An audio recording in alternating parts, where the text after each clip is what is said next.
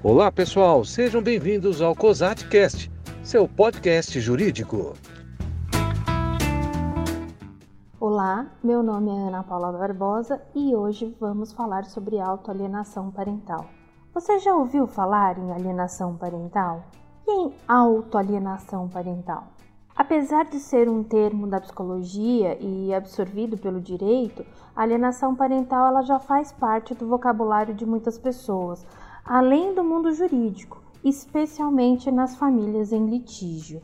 O termo síndrome da alienação parental ele foi definido lá na década de 80 pelo psiquiatra norte-americano Richard Gardner, que ele observou em pacientes adultos reflexos emocionais ocasionados ainda na infância ou na adolescência em virtude da separação conjugal dos pais. A alienação parental em geral, ela se configura através da programação psicológica, né, feita pelo pai ou pela mãe, como se fosse uma lavagem cerebral, no intuito de atingir o, o, o outro cônjuge, né, o ex-cônjuge melhor. Normalmente, isso ocorre quando o cônjuge alienador não aceita o final do relacionamento e não tem mais como atingir o outro, pois não há mais bens a partilhar, por exemplo, o amor do outro por ele já acabou e fica aí restando o vínculo com os filhos. Em 26 de agosto de 2010, no intuito de combater os danos causados pela alienação parental, entrou em vigor aqui no Brasil a Lei 12.318, que acabou estendendo a possibilidade da prática de alienação também para avós, para tios e demais pessoas que estiverem com é, a guarda ou a vigilância das crianças, né? De forma meramente explicativa, essa lei ela traz algumas hipóteses de atitudes que possam ser configuradas assim como alienação parental. Por exemplo, realizar campanha de desqualificação da conduta do genitor, no exercício da paternidade ou da maternidade. Então, fica o tempo inteiro falando na cabeça da criança que o pai não presta, que o pai é ruim ou que a mãe é uma louca. Também dificultar o exercício da autoridade parental então, impedir ou criar obstáculos para o pai tirar no final de semana ou para a mãe passar as férias integrais com a criança, dificultar o contato da criança ou do adolescente com o genitor. Então, em tempos de tecnologia, é muito comum que hoje as crianças já tenham, inclusive, celular próprio, né, para se comunicar com o pai ou com a mãe, para não ter exatamente para impedir que haja essa, esse obstáculo de contato, né? Ainda dificultar o exercício do direito regulamentado de convivência familiar. Então, um exemplo é arrumar uma viagem justo no final de semana é, do outro genitor e essa viagem importantíssima, encher a cabecinha da criança de expectativa. Então, isso também pode ser considerado como um ato de alienação omitir deliberadamente o genitor de informações pessoais relevantes sobre a criança ou adolescente. É, nesse caso, por exemplo, um prêmio que a criança vai ganhar na escola, uma nota, uma reunião escolar, ou ainda uma internação médica, ou a criança estar doente e não falar, mudou de endereço ou mudar de escola quando tem guarda unilateral, por exemplo, também pode ser configurado, né? Ainda, a lei também fala em apresentar falsa denúncia contra o genitor, contra familiares deste, contra avós, aumentando assim, né, a extensão, para obstar ou dificultar a convivência deles com a criança ou adolescente.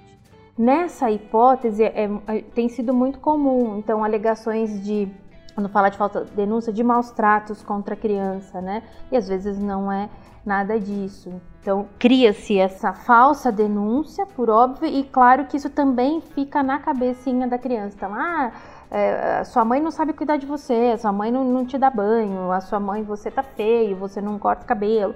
Isso também é bem comum, né?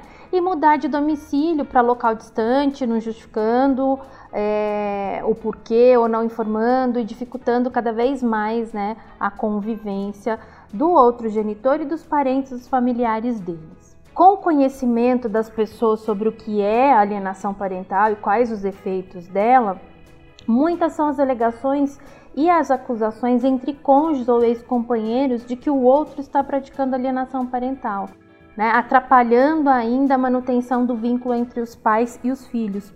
Isso tem ocorrido cada vez mais né, no meio nos escritórios, nos, nos fóruns, nas ações, é, essas acusações de alienação parental. Principalmente quando os filhos começam a não querer mais estar com o pai ou com a mãe naquele dia ou naquele final de semana estipulado para convivência. Então é muito comum o pai falar assim: olha, as crianças não estão querendo vir comigo no final de semana, né? Provavelmente a mãe está fazendo a cabeça delas, ou o contrário também. Ah, as crianças não querem passar as férias todas comigo porque o pai está é, tá fazendo alienação parental, por óbvio. Mas nem sempre a perda do interesse dos filhos em estar na companhia do pai ou da mãe, ou de conviver com eles, está vinculada à ação do outro genitor. Os pais eles podem estar frustrados pela resistência dos filhos e não conseguirem enxergar a realidade dos fatos, imputando ao outro a culpa pela alienação. No entanto, pode estar ocorrendo aí o que o professor e grande jurista Rolf Madaleno denominou de autoalienação parental. E o que é a autoalienação parental? Ela vai ocorrer quando o genitor tem, por exemplo, uma personalidade abusiva, um comportamento inadequado ou violento e que ele não consegue manter os vínculos afetivos com os filhos. Né? Nem manter ou às vezes até estabelecer, né? Às vezes ele nem tinha esse vínculo afetivo mesmo morando com as crianças e a hora que ele é obrigado né, a estabelecer, porque não tem mais a mãe para estar tá compartilhando, às vezes ele não consegue nem estabelecer esse vínculo, né? Que exemplo que a gente tem de, de, de autoalienação parental e que é muito comum? Então, o pai, logo que ele se separa, ele não organiza a agenda dele para que ele possa ter momentos de lazer só com os filhos, momentos dedicados apenas para os filhos. Por exemplo, nos, nos, finais de semana, aqueles pais que pegam as crianças a cada 15 dias, né, em finais de semana alternados. E ele mantém a programação dele de novo solteiro no mercado e ele simplesmente, é, inclusive no final de semana do, com os filhos.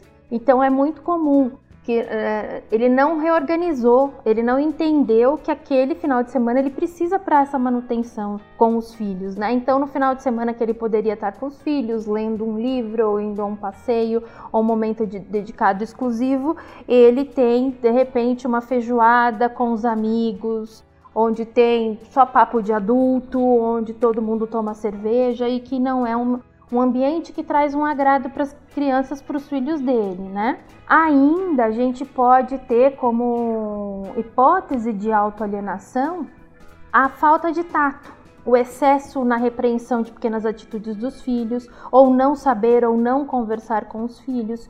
Então nós temos algumas atitudes muito comuns também, principalmente quando nós tínhamos uma família num casal onde a mãe cuidava e tomava todas essas, essas diretrizes dentro de casa, né, internas, e o pai trabalhava e ele ficava é, responsável pelas contas do lar, vamos dizer assim. E a hora que ele se vê sozinho, por exemplo, ele tem um compromisso, ele tem um horário, a criança tem dificuldade para acordar e aí ele não tem paciência, ele grita com o filho, é, e isso pode, ele tem um excesso numa repreensão em relação a isso, isso também pode configurar essa autoalienação, né? E a mais comum das práticas também, muito comum e que assim é, é o cotidiano praticamente, quando esse cônjuge, esse ex-cônjuge, esse pai ou essa mãe não sabe respeitar o tempo dos filhos para se adaptar à nova companheira ou novo companheiro né? Então aí ele quer forçar uma situação imediata, ele não dá tempo. Às vezes existem crianças que do dia para noite o pai saiu ou a mãe saiu de casa num dia, no dia seguinte já tinha um namorado e, e aí há uma forçação, é, uma tentativa de vínculo pra, com esse novo companheiro e com essa nova companheira e que geram muitas brigas também. Também pode acarretar é, nessa rejeição de estar ou de conviver com o genitor, tá? O mais comum nesses casos, é, de, é, é, a gente ouvir a frase: meu filho não quer me ver mais, a mãe está fazendo a cabeça dele, né? Mas será? É de suma importância que os pais, que as mães, que os avós, que os demais familiares de convívio com a criança tenham lucidez e responsabilidade no trato com os filhos, pois pouco é, importa se é um ato de alienação parental ou de autoalienação parental, o foco e o mais importante é lembrar que as cicatrizes emocionais elas vão ser perenes e muito dolorosas para eles, né? Esses seres em desenvolvimento que precisam de tanto acolhimento, de apoio. Por isso, o respeito, o amor, o equilíbrio é fundamental para a manutenção de um vínculo sadio entre pais e filhos. Era isso para hoje, até a próxima.